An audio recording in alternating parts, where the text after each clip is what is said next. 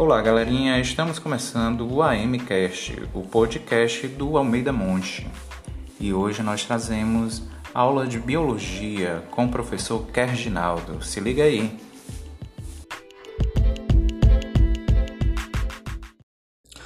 Boa noite, pessoal. Aqui é o professor Kerginaldo, segundo G de Biologia do turno da noite. Nossa aula de hoje está baseada no capítulo 17, a respiração, entre as páginas 147 e 151. Bom, primeiramente vamos tentar entender o que é o sistema respiratório. O sistema respiratório é um sistema cuja função é promover as trocas gasosas de oxigênio e dióxido de carbono entre o organismo e o meio. Para que haja essas trocas gasosas, uma série de órgãos constituem esse sistema. Então, indo do meio externo para o interior do organismo, na ordem em que esse gás oxigênio entra neste organismo, nós temos as narinas, em seguida as cavidades nasais, passando pela faringe. Lembrando que a faringe coincide também com o do sistema digestório. É a única parte que de confluência entre os dois sistemas, digestório e respiratório. Da faringe, né, nós temos o ar seguindo para a laringe, passando pela glote, a traqueia, no interior da traqueia emerge para os brônquios, bronquíolos e alvéolos pulmonares. Esses três últimos juntos constituem os pulmões. Nós temos dois pulmões, direito e esquerdo. Lembrando que os pulmões, no caso, são formados por lobos. O pulmão esquerdo é ligeiramente menor que o pulmão direito. Este, por sua vez, é formado por dois lobos, enquanto que o direito é formado por três lobos. Por que essa diferença? porque entre os pulmões, na cavidade torácica, na região central, geralmente voltado para a esquerda, está o coração. Por isso essa diferença. Bom, as trocas gasosas ocorrem nos alvéolos pulmonares. Esse fenômeno é chamado de hematose. Então, a hematose é quando o oxigênio ele passa dos alvéolos para o sangue e o gás carbônico passa do sangue para os alvéolos. Essa difusão é passiva, ou seja, depende de um gradiente de concentração. Esses gases se difundem no sentido de onde tem mais para onde tem menos, ok? O transporte de gases no interior do organismo, a partir dos alvéolos pulmonares, ocorre da seguinte maneira: nós sabemos que as células responsáveis pelo transporte de oxigênio são as hemácias ou eritrócitos, devido à presença de uma proteína chamada hemoglobina. Então, quando o oxigênio chega no interior dos alvéolos, dotados de apenas uma camada de células, esses alvéolos são ricamente vascularizados. Daí, o, a hemoglobina presente nas hemácias né, reage com o oxigênio que chega formando uma molécula chamada oxihemoglobina, que é instável e deve ser assim para que assim ao chegar ao seu destino facilite a liberação do oxigênio. OK?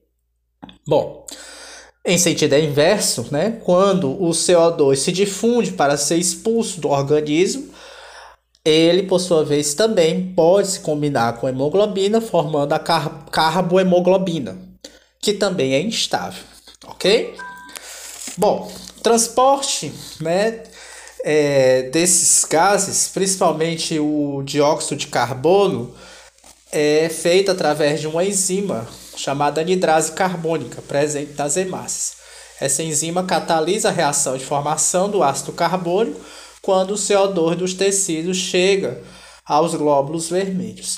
Então, o que, que acontece? Né? O CO2, né, que é um produto do metabolismo dos tecidos, tóxico, né, é liberado. Ao chegar na hemácia, ele reage com a água, formando o ácido carbônico.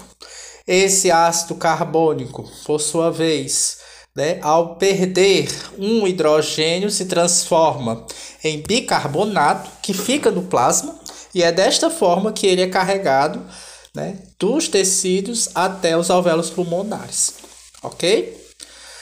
Bom, quando esse bicarbonato chega ao seu destino, né, do plasma sanguíneo, esse sangue rico em gás carbônico, na forma de bicarbonato, também chamado de sangue venoso, ele recebe um hidrogênio, se transforma em ácido carbônico, que é um ácido fraco, que por sua vez se, se, se quebra né, em água e CO2, onde nesta forma, CO2, ele atravessa o alvéolo, se difundindo e emerge deste para fora do organismo, seguindo o caminho inverso de todos os órgãos que nós descrevemos aqui do sistema respiratório. Esse processo é chamado de expiração, ok? Bom, para que é, tanto a expiração quanto a inspiração ocorra, né, nós é, vamos entender agora os chamados movimentos respiratórios ou ventilação pulmonar. Então, a ventilação pulmonar consiste nos movimentos de inspiração e expiração, tá certo? Então, como é que ocorre o processo de inspiração? Então, para que a inspiração aconteça, vários órgãos participam do processo. Então, primeiramente, né, para inspirar, é necessário que haja um abaixamento do diafragma, que é um músculo transversal que separa o tronco da cavidade torácica para a cavidade abdominal, pois a cavidade torácica é como se fosse uma caixa fechada, né, de ressonância para que o ar não se difunda para a cavidade abdominal. Mas ao abaixar o diafragma e levantar as costelas, com isso promove-se a diminuição da pressão interna em relação à externa e assim o ar entra. Isso é inspirar, ok? Já a expiração faz o movimento contrário. Para que a expiração aconteça, é necessário o levantamento do diafragma, o abaixamento das costelas, forçando com que o ar no meio interno emerja para o meio externo, né? aumentando a pressão interna em relação à pressão externa. E assim o ar sai de dentro do corpo. Ok? Bom, como é que ocorre a regulação do ritmo respiratório?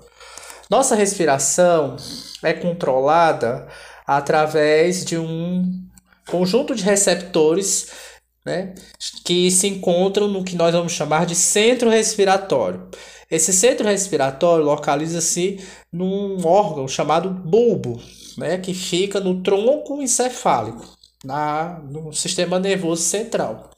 Né? Então, esse centro envia estímulos aos músculos intercostais e ao diafragma para que o ritmo dos movimentos respiratórios seja acelerado, melhorando desse modo né, o suprimento de O2 nos tecidos. Então, é, a regulação desse, desse movimento depende das concentrações de, de O2 e de CO2. Outro mecanismo para a regulação da respiração funciona por estímulo direto no centro respiratório que é muito sensível às variações da concentração de CO2 no sangue. Né? Fenômeno esse chamado de acidose. Então, quando o sangue está muito ácido, ou seja, quando tem muito CO2, então ele promove né, uma respiração mais acelerada a fim de expulsar esse excesso de CO2 no organismo. Isso acontece quando ficamos, por exemplo, ofegantes durante ou após um exercício intenso. Ok? Isso é chamado de hiperventilação. Bom, a capacidade pulmonar total de um adulto é de mais ou menos 6 litros. Ou seja, nem todo o ar que nós expiramos consegue sair dos pulmões. Sempre fica um resíduo chamado de espaço morto. Por que, que isso acontece? Porque nem todo o ar que nós é, inspiramos é difundido nos alvéolos parte dele fica ao longo do trato respiratório, certo? Ao realizar uma expiração forçada, mesmo assim, e em seguida uma expiração forçada em máximo, o volume de ar que expelimos pode chegar no máximo a 4,5 ou 5 litros. Esse é o volume e a capacidade total, vital, para que assim nós possamos sobreviver. Porém, mesmo em uma expiração forçada, por mais intensa que seja, sempre sobrará um ar residual, que é da ordem de 1,2 a 1,5 litro em um adulto. Bom, pessoal, isso era o que nós tínhamos a falar, né? Faça as atividades da sessão leitura, você cidadão, leia o texto Fumo e Saúde, né? Da página 152 e resolva as questões de 1 a 3. A gente fica por aqui, até a próxima aula.